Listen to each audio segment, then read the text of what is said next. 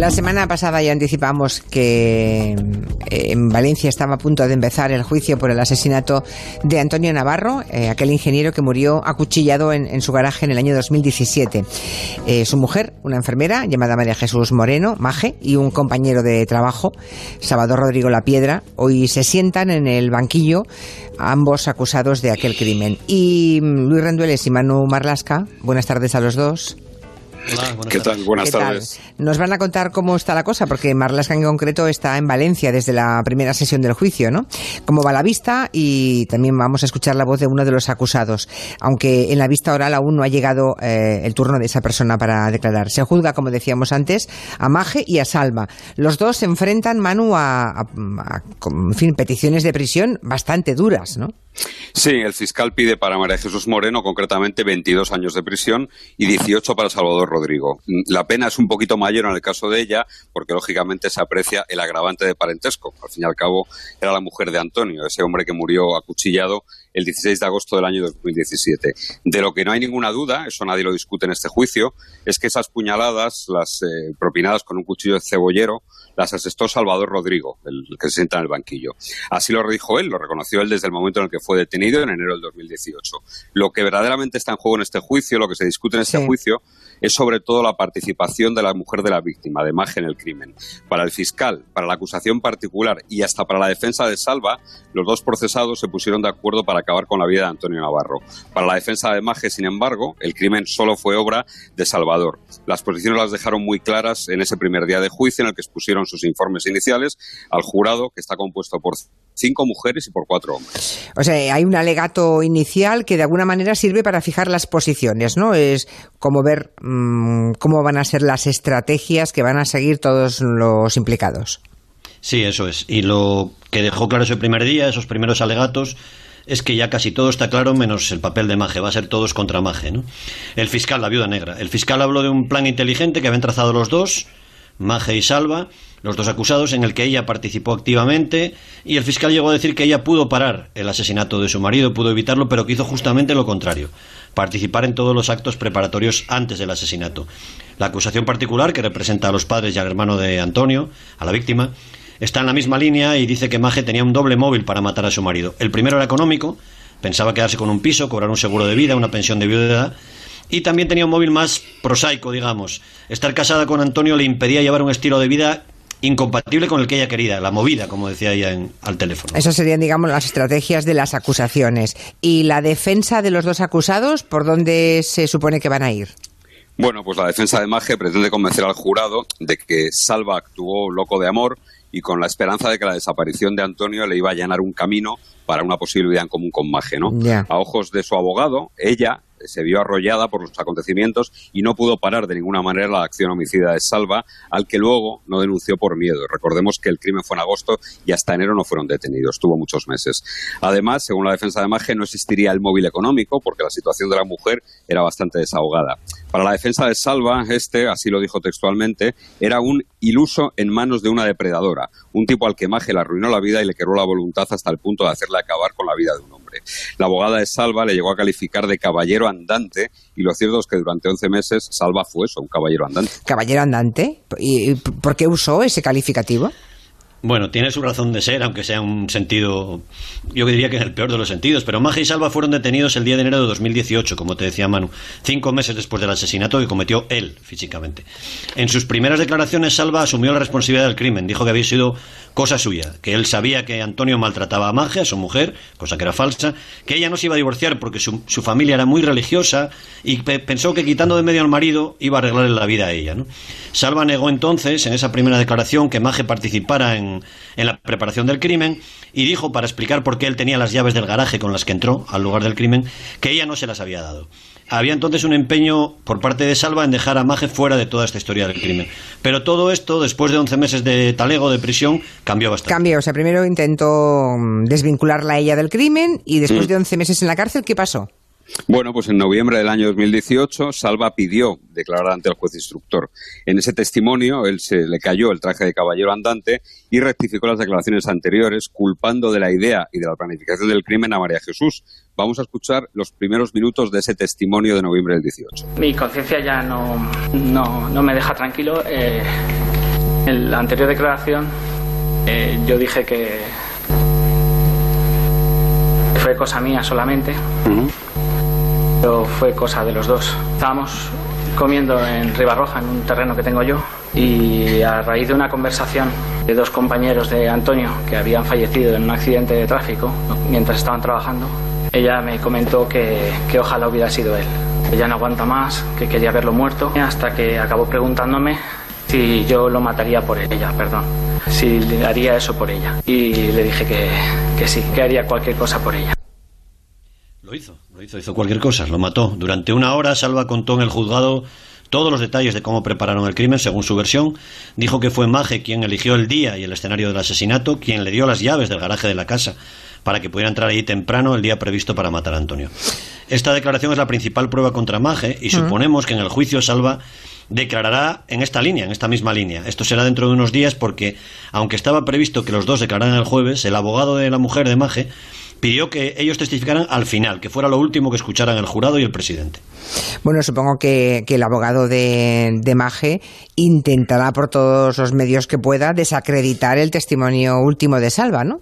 Sí, además ya apuntó en esa línea, en ese alegato inicial del que te hablábamos. El defensor de Maje preguntó a los primeros policías que declararon si se habían comunicado con Salva y apuntó en su alegato a que el cambio de declaración puede deberse a que él, a que Salva, se sintiese despechado por Maje al enterarse por la prensa, por la televisión, por los periódicos de unas supuestas relaciones de Maje en prisión con algún otro recluso, ¿no? Lo cierto es que a Javier Boix, que es un prestigioso abogado valenciano, el defensor de Maje, le quedan muy pocas bazas y va a jugar la del juicio paralelo y mediático del que supuestamente está siendo víctima Maje, su cliente, ¿no? La viuda negra. En su alegato hizo referencia, por ejemplo, a que ha sido la prensa quien la ha bautizado así, como la viuda negra, y ha hablado incluso de todas sus relaciones extramatrimoniales. Pero lo cierto es que en este juicio no se está juzgando la moral de Maje ni su comportamiento eh, eh, privado, íntimo, ¿no? sino su participación en el asesinato de su marido. Hombre, eh, así debiera ser, desde luego. Y entiendo que hay, hay pruebas de, de esa participación, mm, de la participación de ella en el crimen, que serán las que se verán en el juicio. Sí, hay pruebas por lo menos que han hecho que llegue hasta este momento encarcelada, en prisión preventiva.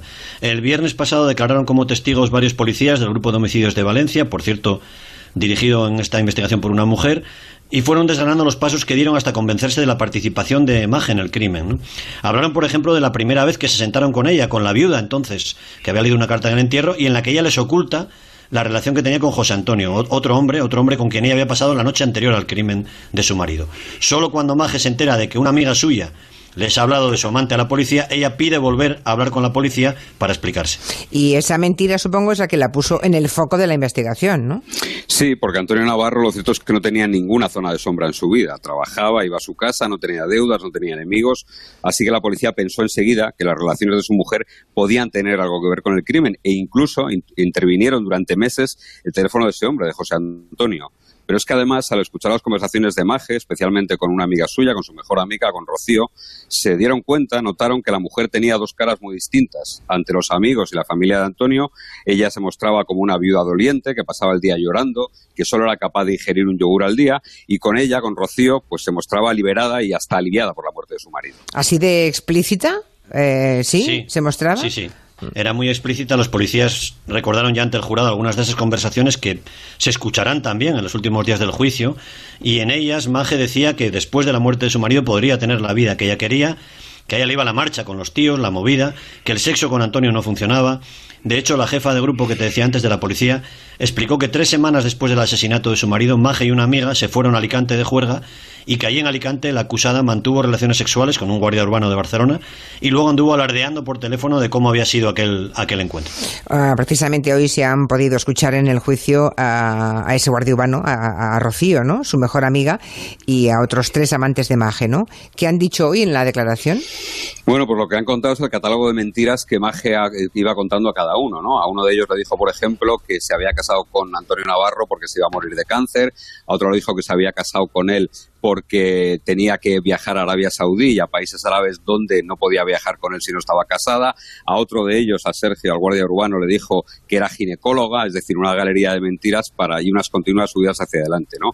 Rocío, su mejor amiga, ha dicho también que efectivamente ella se sintió liberada tras la muerte de Antonio Navarro y han declarado también compañeros de trabajo de Salva y de Maje, el hospital donde trabajaban, que han dicho que desconocían completamente la relación íntima que los dos mantenían. Las únicas buenas palabras que ha escuchado Maje hoy han venido de parte de la madre superior de una residencia donde trabajaba ella, que la ha tildado de una excelente profesional y de una muy buena persona. Madre mía. Y a Salva, porque hasta ahora no aparece en el radar de la investigación, ¿en qué momento lo ponen a él también bajo el foco? El 8 de noviembre, Maje habla por teléfono con un tipo que hasta ese momento no, no, había salido, Salvador Rodrigo, de 47 años, auxiliar de enfermería del mismo hospital en el que trabajaba Maje, y los policías averiguan que entre el mes de mayo y el de agosto, una semana antes del asesinato, habían hablado 20 veces y siempre la llamaba él. Salva aparece en esa charla del 8 de noviembre como un tipo abatido, muy triste. Le dice a Maje que le ha dado un bajón, que ha ido a hablar con la policía. Ella entonces se pone a gritar y le dice cosas como ¿qué dices? No hagas locuras. Su amigo la tranquiliza y le cuenta que ha hablado con un policía de confianza, que le ha contado algunos detalles de la investigación y de la vida íntima también suya de Maje. Sí, además Salva se pone a sollozar, a llorar, cuando le dice que se ha enterado de que se va a ir a, Roma a pasar el fin de año con uno de sus amantes, con José Antonio.